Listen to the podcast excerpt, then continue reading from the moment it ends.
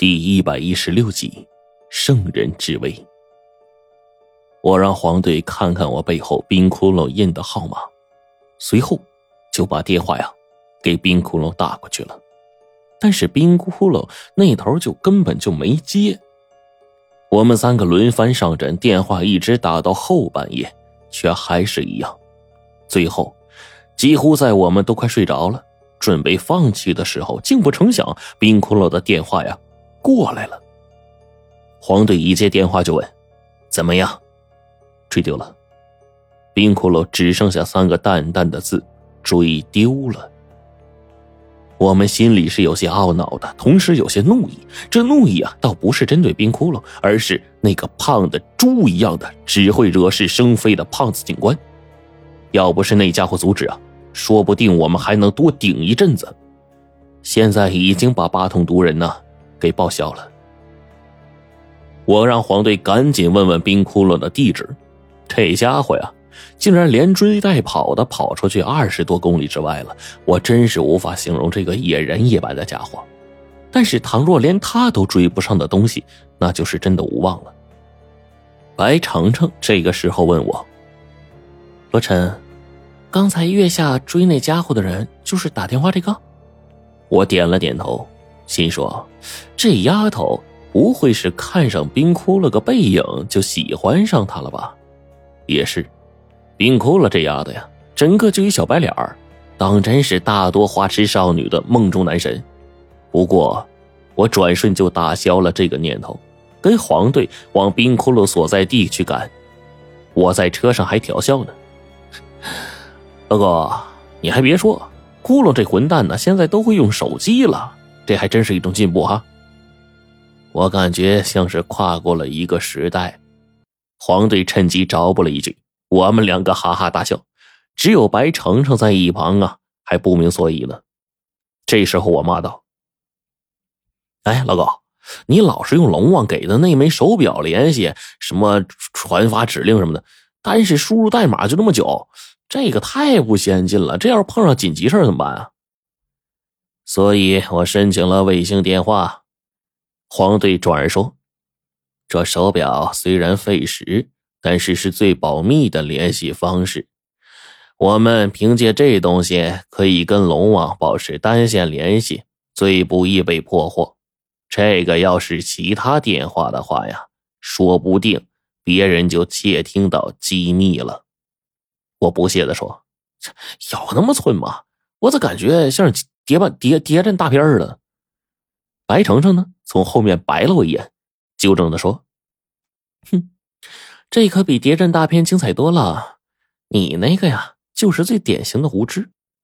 以前呢，因为泄密事件，咱们组织可吃过不少亏的。除非是非常紧急的时候，不然呢，还是要以一切事件的保密为前提才好。白程程现在准确来说，也算是自己人了。”我们一问一答，只要不涉及一些重大事情，我们遇到的诡异事情，执行任务的时候啊，那些见闻呢，我都给他讲了一遍。等黄队的车停在了一旁，冰窟窿早就等在路边了，翻身上车，坐在了白程程的身边。一路上啊，无论白程程说什么，冰窟窿都不搭话；无论白程程说什么笑话，冰窟窿依旧是冷冰冰的；无论白程程问什么。冰窟窿，嘿，根本就不搭理。最要命的是啊，他还别过头去，从头到尾就没正眼瞧过白程程一眼。这白程程终于自卑了呀！这估计啊，是他从小到大第一次被鄙视。等了一会儿，我看着冰窟窿啊，不准备说话，哎，这才介绍道：“白程程自己人，不用藏着掖着。”冰窟窿呢，这个时候啊，才转过头看了白程程一眼。白程程这丫头呢，看情况啊，哎，也想别过头去冲个高冷，却没想到，冰窟窿转过头去，并不是看着他，而是将车窗外面两根不知道啥时候带来的草抓在了手心然后呢，开始编指环，从头到尾都没有看白程程的意思。白程程估计啊，也从来没有遇到过这么不把自己放眼里的，十分不爽的转过头去。再也不说话了。我看着这后面两个，心里直笑啊！本来呀，早点跟冰窟窿说白程程的身份，这会儿呢，他呀应该就开始说话了。但是呢，我就是绷着，因为我知道冰窟窿的脾气，必须让白程程这张热脸呢贴个冷屁股。终于啊，过了一会儿，黄队率先就说了：“哎，我说窟窿，说说情况。”窟窿把编好的指环不紧不慢的带到了无名指上，然后说。我追了出去，陈帮我解决麻烦。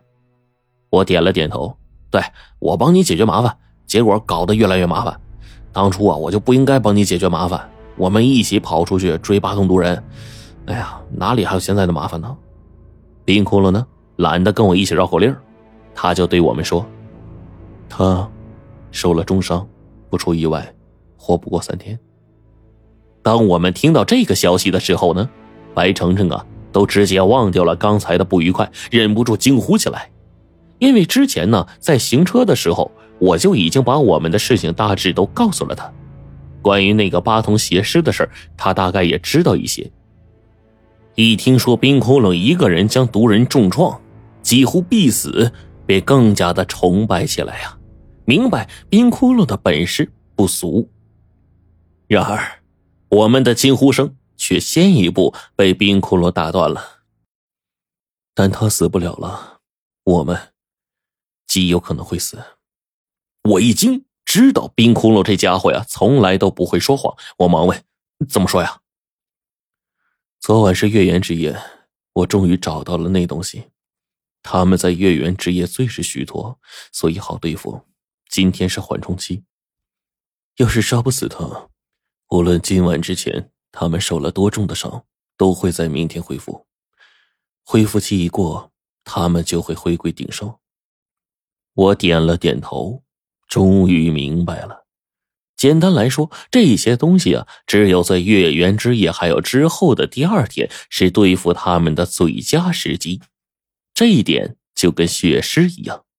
传说血尸可以化为正常人的模样，出没于都市之中，无惧阳光。不怕风雨，一切常态如人，也就只有在月圆之夜才会现形，踏入虚弱期，浑身溢血不止。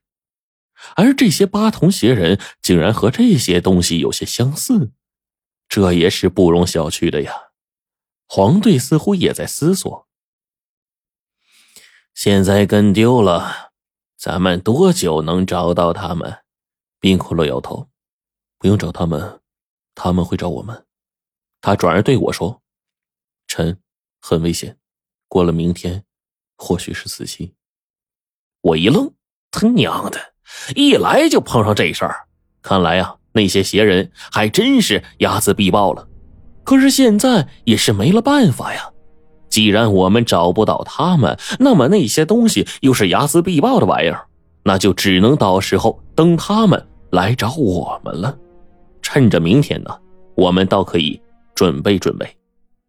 我说：“事到如今，咱们只能想着防御了。甚至啊，咱们可以在被动防御的同时啊，进行反杀。”冰骷髅考虑了一会儿说：“反杀可能不大，看邪人数量。如果只有他一个，可以报名。”冰骷髅既然都这样说了，看起来呀，恢复过来的八通邪人当真是非同小可。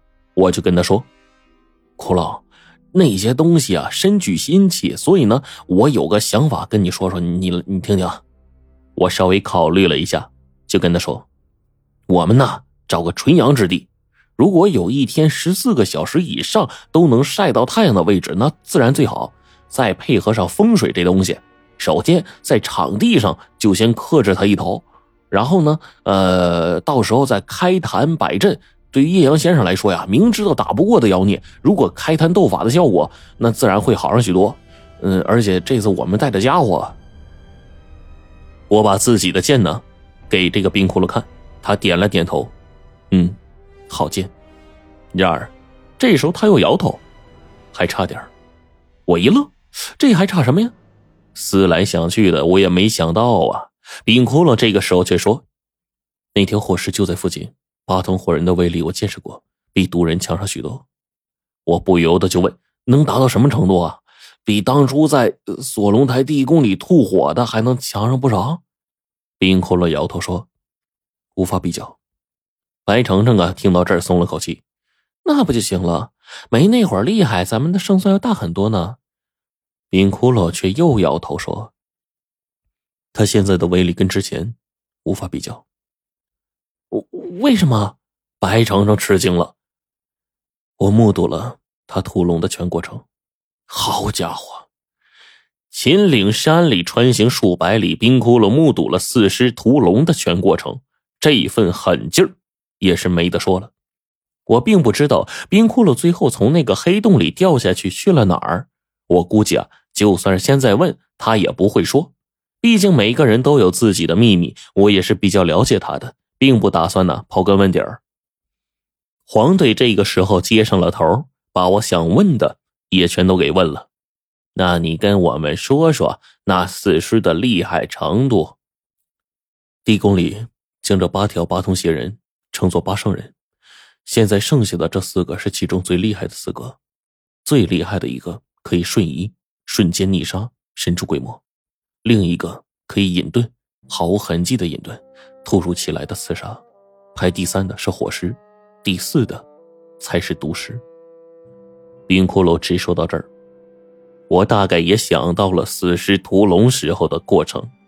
从墓中醒来的死尸啊，逐渐恢复到了一定程度，然后受了重伤，在上一次月圆之夜后。恢复期到来，一身实力恢复到了顶峰，然后展开屠龙。瞬移师神出鬼没，突然袭击根本就是那条禁忌之物无法避免的。毕竟他身躯庞大，而隐遁师更是会对他造成致命的。毒师会放毒，一点点蚕食他的身体；火师喷火不断灼烧，令这禁忌啊是元气大伤啊，疲于奔命。再一路啊，追到了这里，数百公里的追杀，配合上这样厉害的组合，那条禁忌之物，况且还受了伤，可以想象他撑了这么久，已经是极不容易了。最后落得一个被杀死的结果，也是在情理之中。冰窟窿说：“死尸启动，将是大事。”黄队也点头：“最怕死尸启动。”哪怕来三个，咱们都玩完了。你说火尸就在附近，倘若二师来到，咱们也来个险中弄险。哎呀，我看不行，给龙王发密令，调集附近的人来个合围吧。我也点头。咱们来参与的小队人数啊，达到了将近三十人，其中有好几个本事不错的先生。如果一起开坛做法，这效率……冰窟窿也是跟着回应。嗯，也许可行。